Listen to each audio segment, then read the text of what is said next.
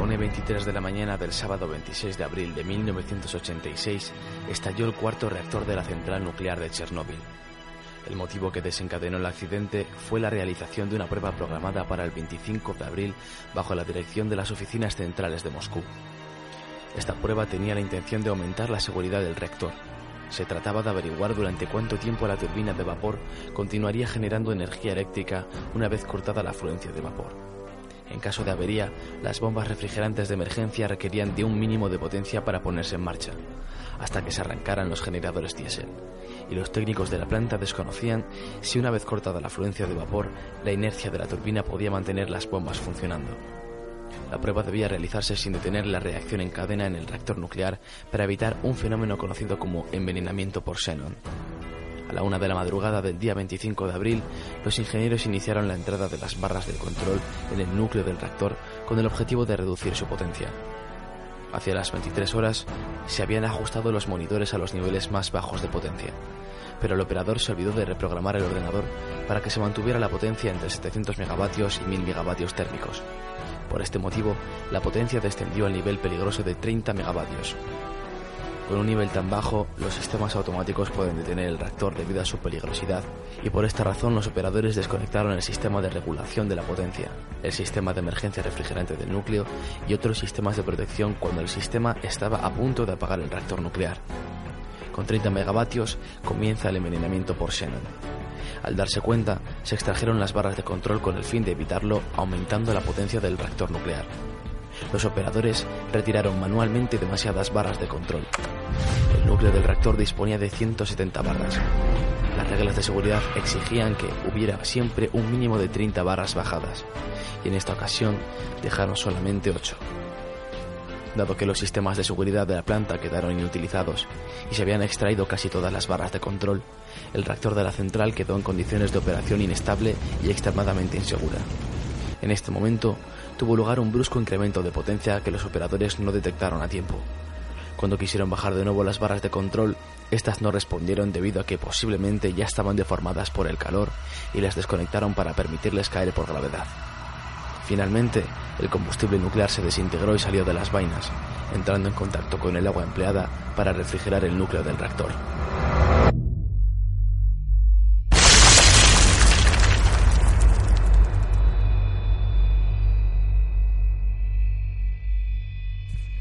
Hola, muy buenas oyentes.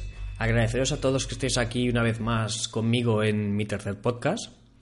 Como comenté en el primer podcast que realicé, eh, uno de los temas que tocaría concretamente eh, son los viajes. Y precisamente de esto va este, este tercer podcast. Viajar es una de mis mayores pasiones. Mm, los que me conocéis eh, sé que lo, que lo sabéis. Eh, he viajado a muchísimos sitios y a destinaciones realmente muy curiosas, pero concretamente eh, os quiero comentar y hablar de un destino que sin duda es de los que más impacto me ha causado, es decir, más, más ha quedado grabado en mi retina y me ha producido una serie de, de sensaciones. Y sí, como habéis podido ver en el título, he viajado a Chernóbil. Chernóbil es una ciudad fantasma que está en la zona de alineación al norte de Ucrania, en la región de Kiev. Cercana a la frontera, está muy cerquita de, Bielorrusia. De hecho, recibe este nombre eh, acerca del, río que atraviesa esta ciudad, que es el río Pripyat. Esta ciudad, que fue fundada en el 4 de febrero de 1970, eh, se hizo para albergar precisamente a los trabajadores de la central nuclear. Eh, es una, vamos, como así diríamos, fue una ciudad obrera donde se les prometió a todas estas personas eh, un alojamiento, un futuro. De hecho, mm, ya que he estado ahí, ya os contaré, es una ciudad completamente equipada, con sus parques de atracciones, hospitales, centros médicos, colegios, polideportivos. Bien, y ahora toca el turno de hablar un poco de cuáles fueron los motivos del viaje. A priori sé que muchos pensaréis que es obvio, que la visita es puramente por morbo. Bien, eh, mentiría si una parte de esto no fuera cierto. Es evidente que prácticamente si no fuera por el miedo que a priori eh, os puede causar el, estar allí, el, visitar ese sitio, a más de uno, si no a casi todos, os gustaría poder ver o experimentar eh, aquello, ¿no? ¿Qué, qué, ha ocurrido? ¿Qué se siente? ¿Qué pasa? Ver, no sé, cotillear todo, todo aquello. Así que sí, evidentemente una parte podría, podría ser el morbo, todo y que no es, no es la base. No obstante, o sea, es que es lo que comento, no es la base de mi viaje. A mí personalmente me gusta mucho conocer la historia del mundo más allá de las fronteras de mi país. Aquí es cierto que he estado en muchísimos sitios y he conocido sitios realmente interesantes y muy importantes sobre la, historia de mi país. Pero sí es verdad que debemos abrir la mente y ver qué es lo que ha ocurrido fuera de nuestras fronteras. Eh, me gusta conocer qué es lo que ha hecho el ser humano, en qué se ha equivocado. Eh, creo que esto es muy importante, por eso también he visitado más de cinco campos de concentración y campos de exterminio. Insisto, quiero conocer la historia de lo que ha pasado. Yo creo que, es un, que estos lugares todo el mundo debería viajar por lo menos una vez para conocer la historia. Ya supongo que todos conocéis la típica frase de el pueblo que no conoce su historia está condenada a repetirla.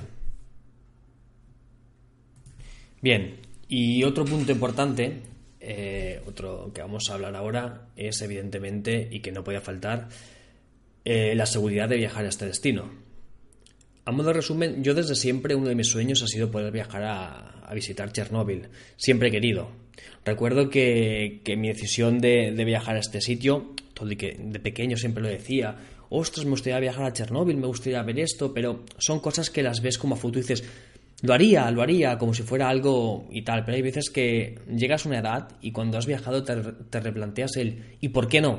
¿Por qué no pudiera ver esto? Eh, yo siempre lo digo, soy de la mentalidad de que si un día me viera postrado en una cama, me tuviera que quedar postrado en una cama, no quiero arrepentirme de decir, ¿por qué no fui a? ¿Por qué no visité a? Eso lo tengo muy claro. Y bueno, a lo que iba. Yo recuerdo que, que volvía en el, en el, AVE, de pasar un fin de semana con mi mujer en, en Peñíscola, por cierto, muy bonito.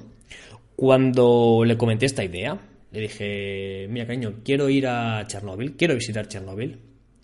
Y para mis sorpresas, bueno, yo creo que ya, me empieza a conocer ella, me conoce bastante, lejos de decirme, estás loco, me dijo, oye, ¿y por qué no se lo propones a tu amigo Aarón? Por cierto, manda un saludo a, mi amigo Aarón. Es un amigo muy aventurero que difícilmente te va a decir que no a viajar a cualquier sitio, a cualquier destino. Y sí, así fue. Viaje a Chernóbil.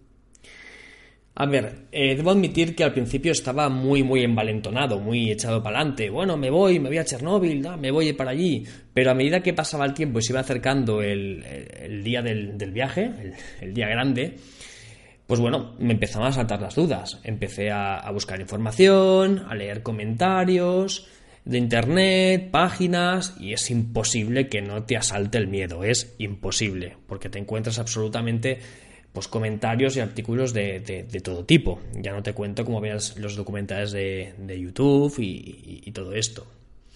Así que bueno, mm, ante la desinformación, información. Lo primero que hice fue coger y, y, bueno, mm, escribir a organismos públicos que me pudieran dar una información sobre los riesgos que, yo, pedí, yo, podía, yo podía correr. El primero de todos fue escribir al CSN, que es el Consejo de Seguridad Nuclear de España. Escribí un correo electrónico y me contestaron, pues bueno, al cabo de, unos días, muy amablemente, una carta.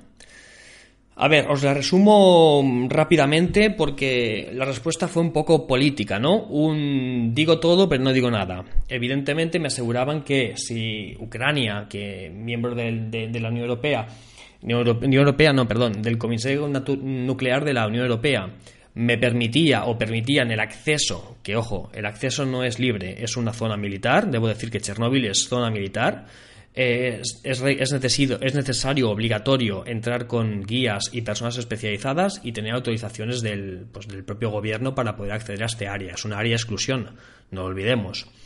Entonces, pues bueno, me comentaron básicamente que si Ucrania permitía el acceso a este sitio es porque consideraban que habría, era seguro.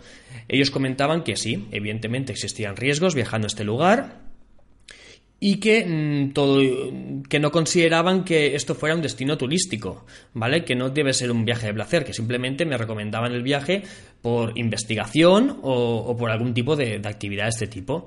Vamos, me decían algo y no me decían nada. No me quedé muy tranquilo, así que decidí escribir entonces al OIEA, traducido, ese organismo internacional de la energía atómica. Este organismo es internacional, donde está representado varios países, ¿de acuerdo? Debo decir que esto sí que me ha tranquilizado muchísimo más. De hecho, en la web, junto con el podcast, colgaré un link con la respuesta a este correo electrónico, donde ellos también me dieron muchas fuentes de información. Y sí, aquí sí había un artículo sobre pues, poder mm, pensar la, la posibilidad de viajar a Chernóbil, porque se organizan tours, y os explicaré más adelante cómo, cómo se hace. Pero aquí me comentaron que es verdad, pues bueno, mm, la radiación en este sitio Ahora os un, un, resumen, básicamente, pero bueno, que existen unos riesgos, que la radiación, que se puede ir, pero que hay toxicidad. Vale, total. Este me dejó un poco más tranquilo. Luego os, os hago el resumen. Y, por último, vez tenía ya información suficiente de organismos gubernamentales, me decidí a contactar con usuarios expertos en la materia.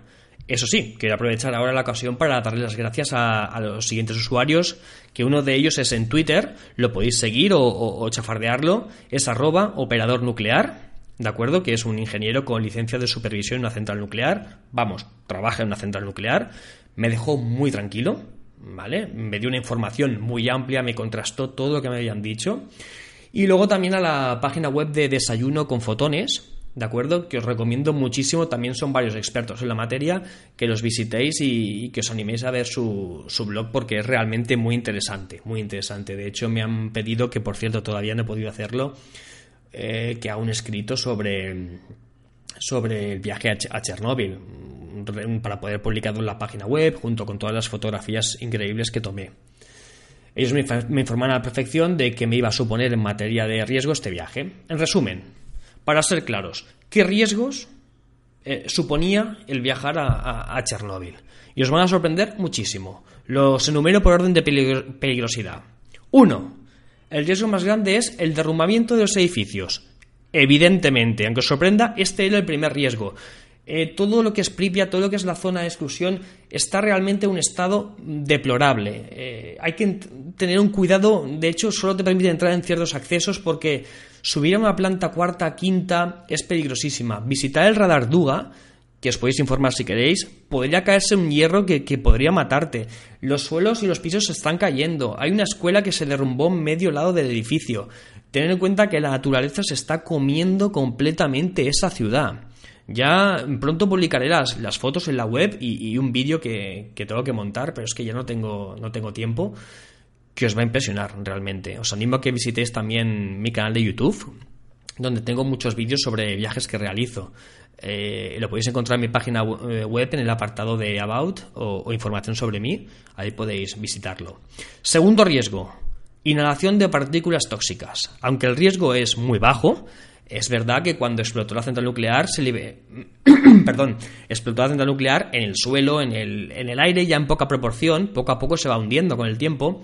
Hay, eh, hay, hay materiales como el estroncio 90 o el cesio 137, que son muy peligrosos.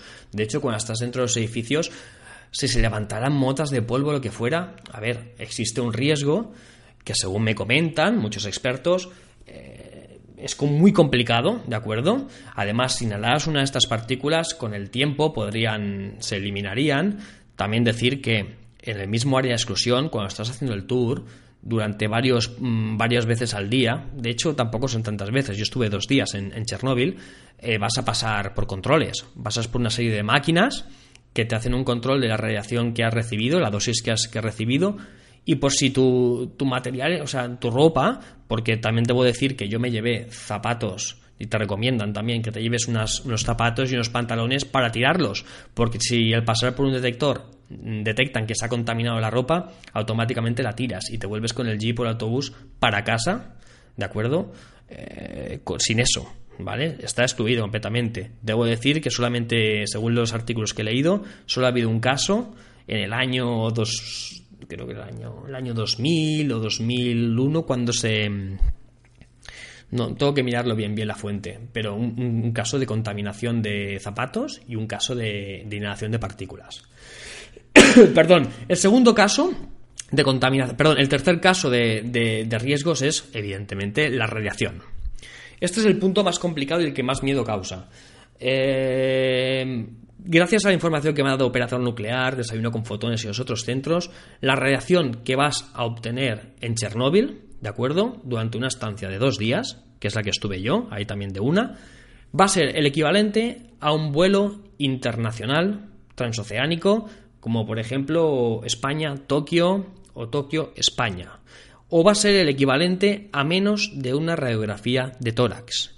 ¿Qué quiero decir? Si consideras que volar en avión, un viaje a esta distancia, es peligroso, o si consideras que te hagan una radiografía de tórax es peligroso, no viajes a Chernóbil.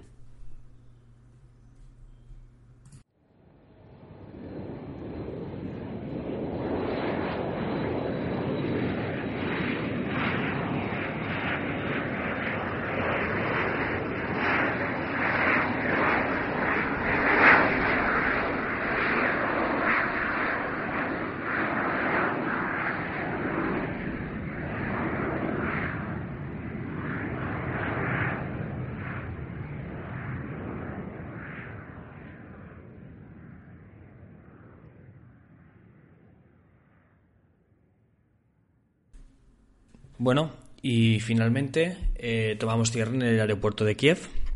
Es nuestro primer día en Ucrania. Y una vez llegamos al aeropuerto tomamos un Uber para que nos lleve al hotel que está muy cerca de, la estación de Kiev, que es donde nos recogerán al día siguiente para, ir a la, a la visita, o sea, dirigirnos directamente para lo que es Chernóbil. Eh, llegamos bastante tarde porque perdimos los vuelos. La verdad es que nos llevaron. KLV nos, nos hizo perder bien la, conexión. Tuvimos que ir a Bielorrusia, de Bielorrusia ir a Kiev. Entonces llegamos bastante cansados. Eh, nos dijeron claramente en la excursión que teníamos que hacer una maleta lo más ligera posible. Porque, claro, como estaríamos cogiendo lo que es un autobús o un jeep, eh, de forma continua, no podíamos ir con, maletas muy pesadas. Además, íbamos a dormir una noche en, un hotel que está dentro de la zona de exclusión de Chernóbil. Está en lo que diríamos la zona 1, ¿vale? Que es una zona que es segura, está descontaminada. De hecho, con nuestro contador Geiger, que ya os contaré, eh, marcaba niveles estándar muy parecidos a los de Barcelona, eh, la ciudad de Barcelona. Eh, entonces hacemos las maletas. Es verdad que es una maleta en la que nos ponemos. Yo me llevo, recuerdo, dos pantalones. Eh, me llevo dos zapatillas, ¿de acuerdo? Unas levis antiguas y las botas de caminar. Que las botas de caminar las llevo colgando por fuera. Para no tener que, ensuciarlas y nada allí. Y nada, dos o tres camisetas, unas mudas y poco más. Poco más. Eh, entonces, bueno, habíamos pagado una noche más de hotel para el día siguiente que nos íbamos fuera porque queríamos dejar las maletas, eh, las que llevábamos, las grandes, las de equipaje, dejarlas en el hotel, porque estaba la alternativa de dejarla allí o la alternativa de dejarla en la, estación de tren, pero no nos fiábamos mucho allí, que nos podían robar o cualquier cosa. Además, el, lo que sería un, un, hotel en Kiev es bastante económico. Nos salió la noche por 28 o 29 euros. Y es un hotel que estaba bastante bien. Yo os dejaré, si queréis, el, el link, aunque en la página web podéis ver más información. Y bueno, nos vamos a dormir, llega el día siguiente, eh, nos esperaba el autobús para recogernos a las siete y media, nos levantamos como a las seis nosotros para tomar un Uber e irnos directamente para lo que sería el McDonald's y comer un, un desayuno importante. ¿Por qué? Una de las cosas que nos dijeron es que estaba rotundamente prohibido comer y beber en lo que es el área exclusiva de Chernóbil al aire libre. ¿Qué significa? Puedes comer, puedes beber dentro del autobús o lo que serían las inmediaciones del hotel, pero fuera supongo que por el tema de inhalación de cualquier partícula, eh, pues no lo, permiten, ¿no? Y bueno, básicamente, eh, una vez llegamos allí, nos encontramos con los guías del tour, que son los que nos van a asesorar y nos van a llevar a todos los sitios, eh, y nos disponemos a ir para el área de exclusión. Aproximadamente hacemos como unas dos horas y media, dos horas cuarenta y cinco de viaje. Y bueno, una vez estamos en, lo que es la entrada, ya podemos divisar al fondo perfectamente los, militares, con un control militar completamente sellado, eh, con barreras para que no pueda pasar el autobús. Y bueno, los guías dentro del autobús nos reparten a cada uno un contador Geiger-Müller, que es un dispositivo eh, que bueno, va a emitir unos soniditos que lo que está haciendo es medir la radiación de fondo, es decir, qué tipo de radiación nos encontramos en niveles seguras. A medida que la radiación aumenta, va emitiendo una especie de, de sonidos como los que podéis escuchar ahora.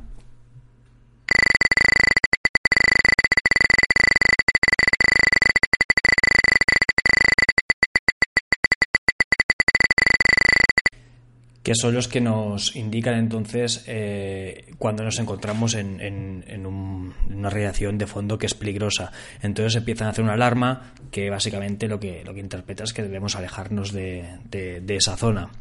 Sí que es verdad que hay algún punto importante que nos enseñan, donde luego os comentaré un poquito más, donde sí que la radiación se va, se va un poco de madre, por así decirlo. ¿no? Y bueno, pues pasamos, llegamos al control, nos hacen bajar del autobús eh, los militares uno a uno nos piden los pasaportes y comprueban la lista que, le pasaron al tour que coinciden con los, con los, peatones, con los pasajeros que llevan. Cuando todo es correcto nos dirigimos ya al primer punto, en zona 1, que sería, pues bueno, es como una parte del pueblo, un pueblo, donde estaban las casitas de madera, donde habían, pues bueno, mm, familias, gente, estadas muy a las afueras de lo que es Pripyat, pero lo visitamos todo y, la verdad es que impresiona bastante. Eh, y eso es nada más empezar el, tour. Eh, impresiona bastante ver pues, que hay muebles, eh, las, las, estufas. sobre todo nos dicen que mm, evitemos pues bueno tocar cualquier cosa, agarrarnos a la madera, porque la madera absorbe muchísimo lo que es la radiación y la, y la, y la contaminación, el cesio. Y lo que más me sorprende en ese momento sí que es verdad que entramos a lo que era un antiguo teatro, ¿vale? Y es increíble poder ver al fondo lo que sería el, eh, el escenario con las sillas rotas, todo destrozado, vas viendo como cabinas con, con un parquet que está completamente levantado.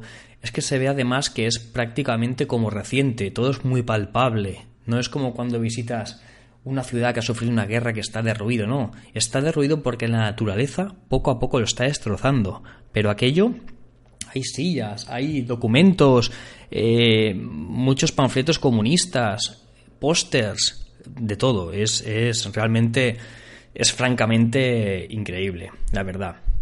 Y bueno, una vez exploramos esa zona, nos hacen volver a, a subir al, a lo que sería el autobús. Y ahora sí que nos llevan a una parte muy, muy o sea, que yo tenía muchas ganas de ver. O sea, para mí eh, lo más importante de aquello que más ganas tenía de ver era evidentemente el reactor número 4, el que estalló, y luego el famoso radar DUA. Este radar eh, es, impresionante. Os hago una pequeña introducción. Simplemente este radar eh, se le apodaba el pájaro carpintero. Y cuando empezó a funcionar era objeto de muchas teorías de la conspiración contra interferencias. He leído por ahí y nos lo explicó también el guía que este radar eh, básicamente lo que hacía es que los soviéticos habían estado trabajando en un sistema de detección temprana para sus sistemas de escudo antimisiles en los años 60, pero la mayoría de ellos estaban basados en un sistema de línea de visión que solo era útil para detectar e interceptar los posibles ataques, pero ninguno les ofrecía un tiempo suficiente temprano como para detectar un misil y bueno, poder pues evacuar zonas, defenderse, lo que fuera. En cambio, con el nuevo sistema Duga 3, que fue este radar que, hicieron, un transmisor de baja potencia, les permitía avisar de un, misil de largo alcance con un tiempo medio de unos 30 minutos aproximadamente. Eh, ¿Por qué le llamaban pájaro carpintero? Porque cuando lo encendían producía tantas interferencias, incluso más allá de Kiev, en las radios de todo el mundo, que era como si un pájaro carpintero pues golpeara. Y era como golpes de pam, pam, pam, pam, sinceramente lo que es la, explicación es, increíble, es increíble. Y bueno, llega el momento de, visitarlo. Se ve que este radar estaba muy oculto. Estaba, de hecho, dicen que la población de, de Chernóbil no sabía de la existencia de esto. Si nos fijamos en los mapas, lo tenían marcado como un colegio. O sea, en los mapas donde ponía esto es una base, esto es una escuela, esa, esto es un supermercado, esto es un pueblo, esto es tal, eso estaba marcado como una escuela para que si llegaba en manos de alguna persona o de algún, de algún enemigo, no pueden detectar que ahí había una base de este tipo.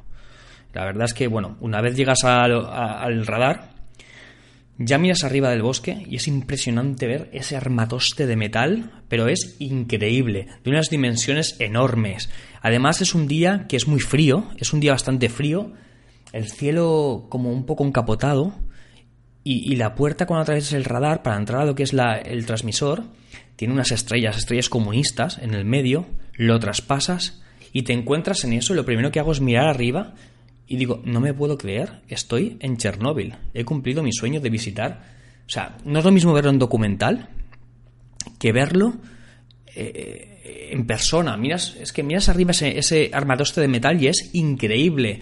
El guía también nos dice que nos apartemos bastante, porque realmente eso está en un estado que podría romperse algo y caer hierro hacia abajo. O sea, realmente hay que tener cuidado con, esto. Y la verdad es que, es uno de los puntos que, más me ha impresionado. Eh, ahí tengo una fotografía, si la podéis ver en, mi, en, la página web directamente, que precisamente me la tomé en el, radar. Eh, ese símbolo que veis de radiación nuclear es porque realmente esa zona pues estaba contaminando. Para que os hagáis una idea, la zona de, de, las afueras. En España tenemos una radiación de fondo, según me comentan los expertos, entre 0,15 milisieverts, 0,18. Bien, en la zona del radar Duga, que ya me parecía impresionante porque es el principio del viaje, la radiación de fondo se encontraba en mi medidor alrededor de los 0,80, 0,90 microsieverts. Ya me impresionaba, ¿no? De por sí. O sea, es, es increíble, es increíble. Y bueno, pasamos entonces a volver otra vez a coger el autobús para dirigirnos a, a otro sitio.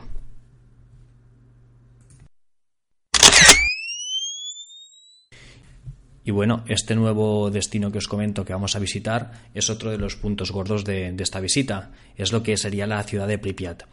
Hay que comentar que parte de la ciudad eh, la visitamos en este mismo día que os comento y otra parte de la ciudad la volvimos a visitar en el segundo día. Lo que pasa que yo, para no alargarme mucho en el tema del podcast, lo voy a explicar como si Pripyat lo visitáramos conjunto el mismo día. El motivo es que la ciudad es realmente muy grande. Hay que caminar bastante porque no se puede acceder con, con el vehículo por dentro. Os podéis imaginar que son, no sé, como la ciudad de quizá no tan grande como Barcelona, pero no sé si sois alguien de Barcelona, pero podría ser como Hospitalet o Cornellà y Obregat. Imaginaos esa ciudad, ¿de acuerdo? Con sus edificios altos, estilo soviético, completamente eh, abandonados, que hay cristales todavía, están sus cristaleras puestas en muchos sitios, puertas, todo, completamente como si hubiera salido todo el mundo, como la expresión que decimos aquí, hubieran salido por patas. ¿vale? Entonces, claro, los árboles se están comiendo todo lo que es las zonas, ya no existen apenas las calles, los asfaltos, los parques, todo está como arrancado y comiéndoselo con la vegetación. Es por eso que no se puede entrar con, el, con un vehículo, hay que ir caminando. Y ese es el motivo de, por el que lo visitamos en, dos días. Y bueno, antes de ir para allí, eh, cogemos el autobús, como os he comentado, y nos vamos directamente para Pripyat. Antes de nada, cruzamos lo que se llama el Puente de la Muerte, ¿vale? Nos lo comenta la guía. Eso es porque dicen que el día de la explosión de la central nuclear, del reactor número 4, la gente que estaba mirando en ese momento la explosión dicen que murió en el acto o al cabo de los días, pero según comentó el guía dice que murió en el acto. O sea que es realmente impresionante. Es un puente que no tiene gran cosa, pero es fuerte cuando te cuentan lo, que pasó en ese puente. Y bueno, de camino para allí, cuando atraviesas el puente, viene una parte del, viaje que debo decir que es de las que más miedo he pasado. Miedo, miedo porque era mi primer día y realmente ahí sí que me asusté. Debo decir que, tuve miedo. Eh, de repente veo que nos comenta el guía que, que empecemos a mirar nuestros contadores y veo que empieza a, acelerar un poco más el autobús y atraviesa una recta muy grande kilométrica en la que se ve eh, para un lado derecho y para el izquierdo bosque, simplemente bosque, y nosotros pasando por el medio de la carretera. Pues bien, este bosque, para que os hagáis una idea, es el, el bosque rojo, que le llaman, que simplemente os voy a comentar qué es esto del bosque rojo. Esto es una parte que atraviesa el bosque rojo por en medio. En el bosque rojo está prohibidísimo entrar, ¿de acuerdo? El bosque rojo, tras absorber una intensa dosis de radiación, los árboles, la vegetación se tornó de color rojizo y amarillento. El problema no fue causado por el desastre original, sino porque en el mismo se enterraron parte de los restos de la planta nuclear y desechos altamente contaminados. Es decir, a nuestro alrededor solo veía bosques y árboles con un color extraño, rojizo, pero es que dentro, debajo en la tierra, estaban enterrados los helicópteros, camiones, que no se ven porque están enterrados debajo ya. Los liquidadores limpiaron mucho esa zona. Y, entonces por eso gradualmente eh, cogieron ese color natural tan, tan extraño. Pero bueno, lo que os comentaba, mientras estamos atravesando lo que sería el, bosque, de repente en el, en el autobús solo empezaron a escucharse pitidos y pitidos fuertes de los contadores Geiger que llevábamos. Es decir, como un zumbido continuo de, de alarma de que algo funciona mal. Eh, y en ese momento recuerdo que se levanta la guía y nos enseña automáticamente su, su contador y vemos los nuestros y bueno, está marcando una radiación de fondo de, perdón, de 21 microsieverts. O sea, realmente en ese momento nos miramos todos en el, en el autobús, lo recuerdo, con una cara de madre mía que salga de aquí rápido. ¿No? Que salga, que salga de aquí rápido. Eh, supongo que todos estáis preguntando ahora, eh, ostras, eh, ¿en serio estás loco? ¿Cómo te vas allí? ¿Tú te crees que eso es normal? ¿Esto es sano? Insisto, previamente me he informado, hablé también a la vuelta y la radiación, o sea, la radiación se mide por acumulación y el total acumulado que he pasado en el viaje, ¿de acuerdo? No supera lo que es una radiografía, de tórax o sumado a lo que sería el, el, viaje internacional, el avión. O sea, que realmente son cifras seguras, aunque realmente en ese momento sientes miedo, o sea, te espantas, ¿no?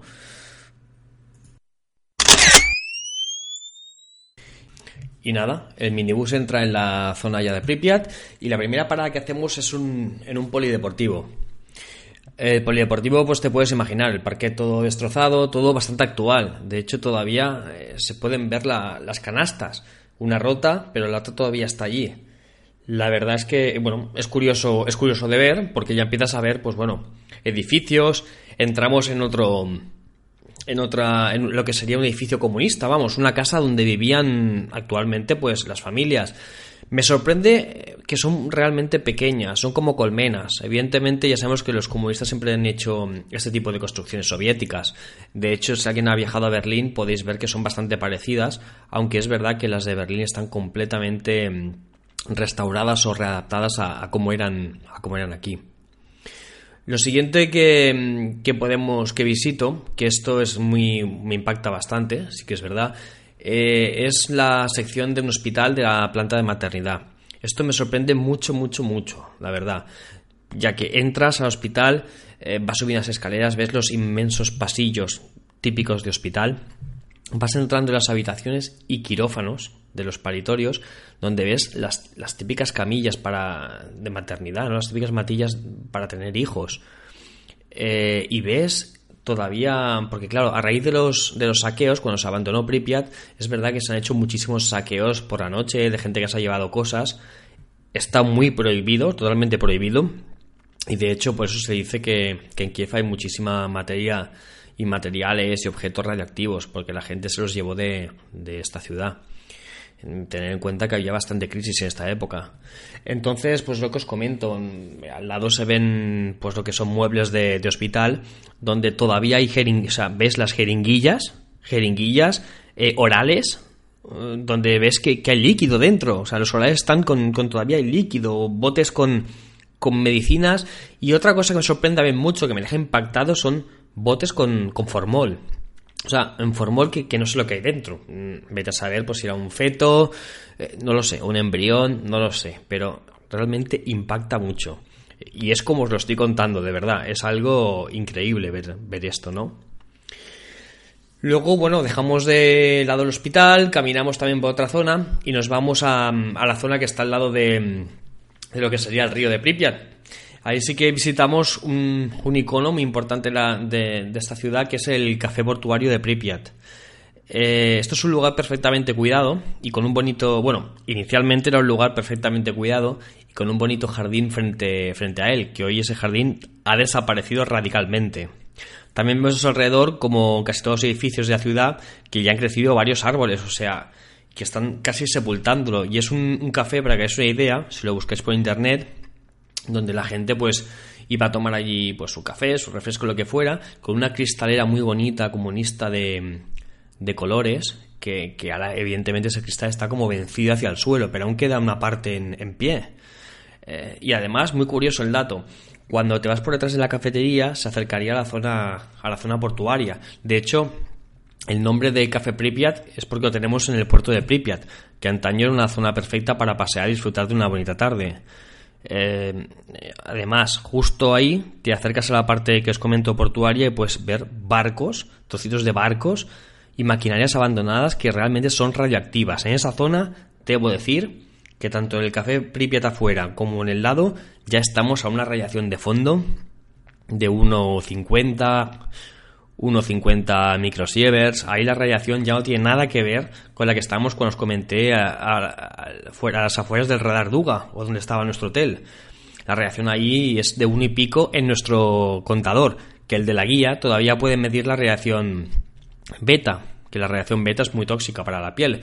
Ahí sí que si a mí me marca un 80, a la guía estaría marcando alrededor de unos 2, 230 microsieverts. La verdad es que ya, como esto también decimos dentro del segundo día, es como que te vas acostumbrando a que estás a un nivel de radiación de uno, uno y pico y que realmente no es tanto. Y sí es tanto en comparación con la seguridad que tiene o la radiación de fondo de, tu ciudad de Barcelona o de, o de España. no sé, claro, lo, empiezas a vivir todo con una normalidad a partir del, del, final del día o del segundo día que te parece que es normal estar esto. O sea, dices, bueno, sí, estoy a 1,80, pero es que eso es radiación, realmente. Y bueno, eh, como locales así interesantes hay, hay bastantes cosas. Ahora pasamos también a una parte que es emblemática, que tenía muchísimas ganas de visitar también, que evidentemente me tomo varias fotos. Mm, la podéis ver en mi perfil de, de Twitter, que la tengo puesta allí. Y también la he puesto en la, en la página web para que podáis pues, ver los materiales. He colgado también una foto. Eh, recordaos que la página web es, luego os la repetiré al final, pero es eh, http victorsnk.ga, victorsnk.ga, ¿vale? Y bueno, pues pasamos a visitar el famoso parque de atracciones de Pripyat. Eh, comentar que este, este parque de atracciones, que es emblemático, lo veréis en muchas fotografías, nunca llegó a inaugurarse, ¿vale? Sinceramente, cuando llego a ese parque, eh, es cuando otra vez vuelvo, vuelvo otra vez a, a, mi cabeza, porque, claro, había absorbido mucha cosa, pero ahí en ese momento vuelvo a pensar, ostras, Víctor, estás en Chernóbil. Lo que ves en los documentales es como que, cobra vida, todo está postrado ante mí. O sea, me veo ahí, no sé cómo explicarlo, me veo ahí delante de, ese parque de los tío vivos, de, del parque de atracciones de Pripyat. Y además, bueno, como, como dato interesante, comentaros que la puesta en marcha de, de, este parque estaba prevista para el 1 de mayo del 86, que coincidía con el Día del Trabajador. Pero claro, el 26 de abril estalló el reactor número 4 de la central nuclear y, bueno, esto pues evidentemente jamás llegó a inaugurarse, pero veis los autos de choque, que es donde tengo una foto hecha, los autos de choque, eh, todo pues abandonado y, y, bien cuidado, o sea, abandonado pero físico, se ve, se ve bien, ¿no? Se ve muy actual a nuestra fecha. Luego también, para no rayarme mucho, vamos a la parte de, de, la piscina, que es otro sitio también muy emblemático, que es la típica piscina de Pripyat, que era un lugar, inicialmente un lugar pulcro, luminoso y espacioso. Y ahora no es más que un edificio en, ruinas, pues lleno de ladrillos, cristales rotos, está el, reloj de competición, está todo allí. Realmente es, es increíble, es un... Mm, no sé si os da, si por lo que os estoy contando os atreveríais, pero conocer la historia de esto tenéis que, recomendaría que lo vierais. Y bueno, llega el momento de pasar al segundo día. Como os he comentado, Pripyat lo visitamos en dos días, una parte del primero y una parte del segundo día. Eh, como os comenté, estamos en un hotel alojados, que es un hotel que está preparado para, esto. Está situado muy cerquita de la entrada de, de Chernóbil, área de exclusión, pero sí, estamos dentro del área de exclusión. Eh, sobre si como y ceno allí, sí, he comido y he cenado allí. Eh, certifican, juran y perjuran que la comida la traen de Kiev. De hecho, es muy escasa. Es un, hotel muy, muy modesto, pequeñito, muy pocas habitaciones, porque está única y exclusivamente pensado para esto, para los alojar a los turistas que vamos a ir a hacer, hacer esto. Eh, temas curiosos de allí es que lo que os comentaba, la comida es muy escasa. Yo no me muevo del, de mi contador Geiger y la radiación de, de allí es de 0,15, 0,16, igual que la de Barcelona. Es una zona muy descontaminada. Em, tema muy curioso que os comentaba es por la noche está prohibido salir del hotel. ¿De acuerdo? No puedes salir ya que es una zona militarizada y según nos comentan los guías, te llevarían detenido. No sé qué te pasa ni nada. Sé que te cogen detenido, según nos comentaron, porque son unas advertencias que nos dieron, si no tres, cuatro, en cuatro ocasiones. Y bueno, como os comentaba, pasamos al segundo día, que el segundo día pues eh, nos espera una de las... Bueno, pues uno de los, días que, que más esperaba, porque vamos, tenía que conocer al responsable de que yo estuviera visitando ese lugar vamos, al responsable de una de las mayores, si no la más importante catástrofe nuclear de, la historia. Pues iba a conocer al reactor número 4 de la planta de Chernóbil. Antes de ir a visitarlo, con el minibús nos acercan a unos escasos dos kilómetros del reactor número 4 y visitamos lo que sería la torre de refrigeración. Es un lugar curioso de ir. Mm, caminas durante un, un tramo por en medio de la vía, y ves a los perros, porque no os he contado un dato también, perdón. Eh, Chernóbil está lleno de perros, hay muchísimos perros. Eh, tienen un dato curioso que he detectado es, dicen que los perros viven un poco más que la media, son súper mansos, muy bonitos, muy buenos. Yo creo que una de dos, o están acostumbrados al turista o algo, sé que hay una una especie de perrera que los protege, que está financiada por Estados Unidos, según nos comentaron, para vigilarlos y ver qué efectos tiene la radiación sobre ellos. Pero los perros campan a sus anchas y son dóciles, extremadamente dóciles, no así los lobos. En aquella zona hay lobos y osos, pero dicen que los lobos son realmente agresivos. De hecho, la guía que, que, que va en varias ocasiones yo no sé esta mujer si qué tipo de radiación llevará el cuerpo o si lo controlará como si fuera una operadora nuclear, no lo sé. Pero nos comenta que a un perro que ya lo conocía lo vio cojear porque al parecer una manada de lobos había atacado a, su, manada y había matado pues a su padre y a, y a su madre, ¿no? Eh, es curioso. Y como os comentaba, pues bueno, nos acercamos a la Torre de Refrigeración. Es un lugar curioso. Eh, poco cuando está medio construir, porque cuando explotó el reactor aún no habían terminado esta, esta torre y la dejaron como estaba, medio construir. Hay que ir con cuidado en la entrada, pues empiezan a caer lo que son los, los andamios de construcción, trozos de metal, retales, todo empieza a caer. La visitamos por, por dentro de ella, pero por los rebordes, ¿vale?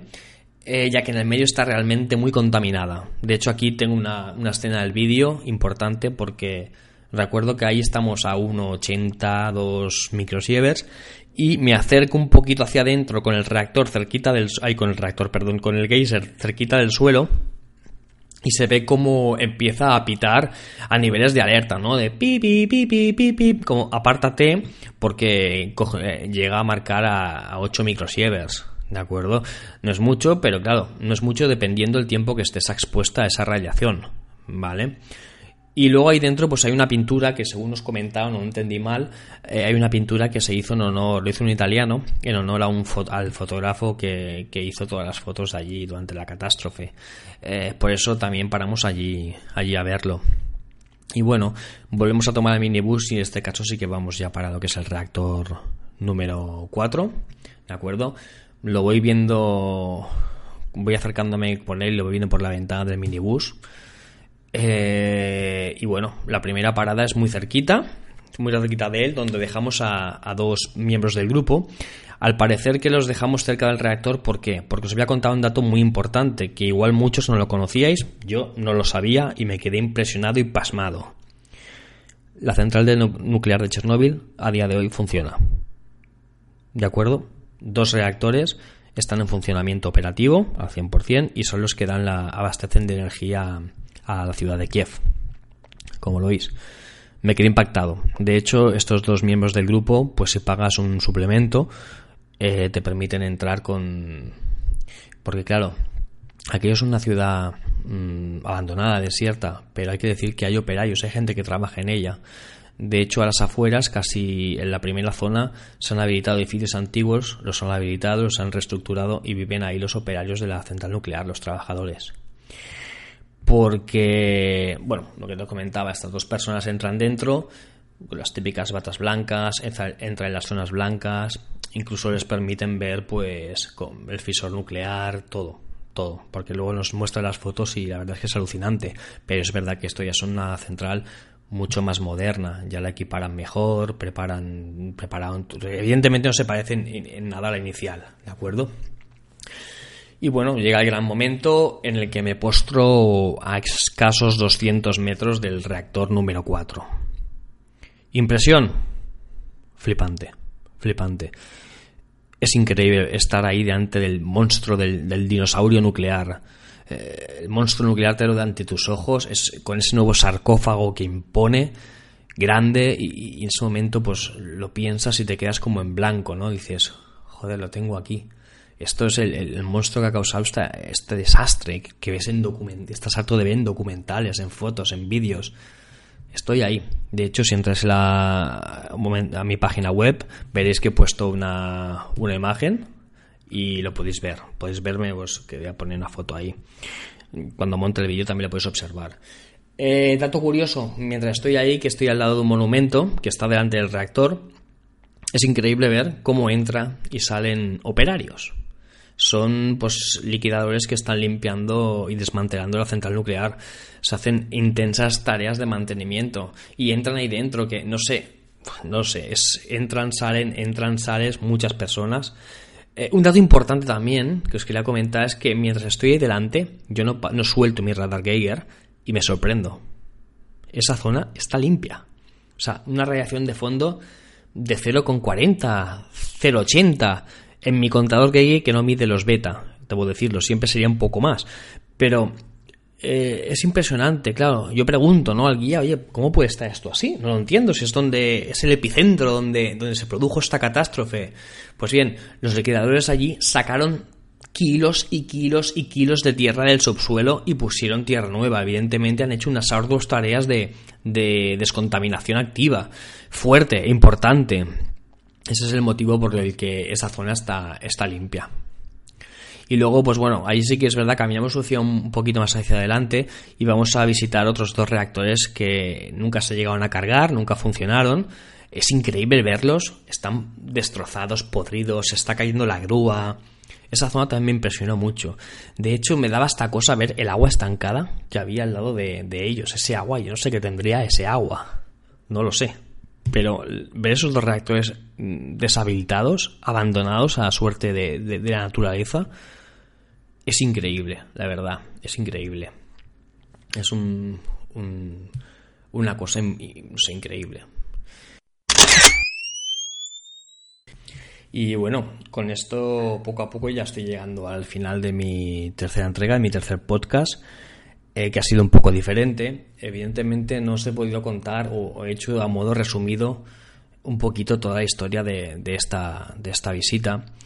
Eh, supongo que muchos a lo mejor, no sé si se está pululando, como se dice, por, la cabeza el, visitarlo, pero si queréis podéis dejarme cualquier comentario aquí, me podéis escribir cualquier correo electrónico, contactarme por Telegram, que lo podéis encontrar en mi página web, en victorsnk.ga os lo repito, victorsnk.ga.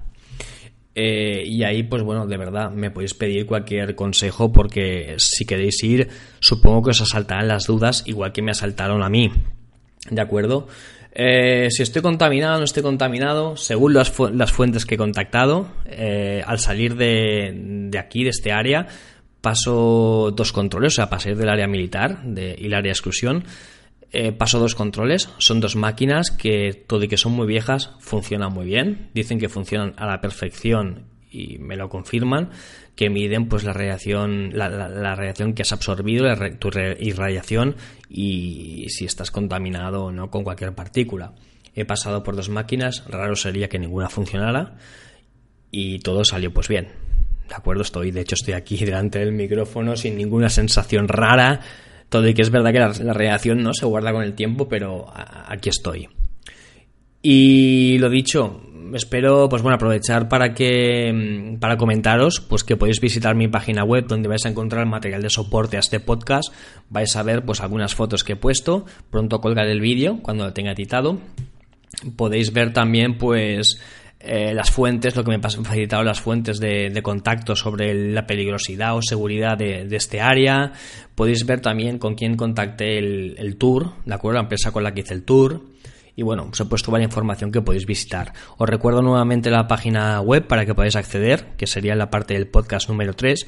Eh, es http, http victorsnk.k Y bueno, eh, un placer haberos, que me hayáis escuchado durante, bueno, durante este, este ratito, 40, 45 minutos. Espero que, bueno, haya sido de vuestro agrado, que como mínimo os haya aportado, pues, un poco de información y, os haya transmitido en medida de lo posible lo que sentí en esta, en esta visita, que realmente no tiene desperdicio y no es lo mismo contarla que, que vivirla. Pues muchísimas gracias a todos y espero que me escuches en, en mi próximo podcast. Un saludo, señores.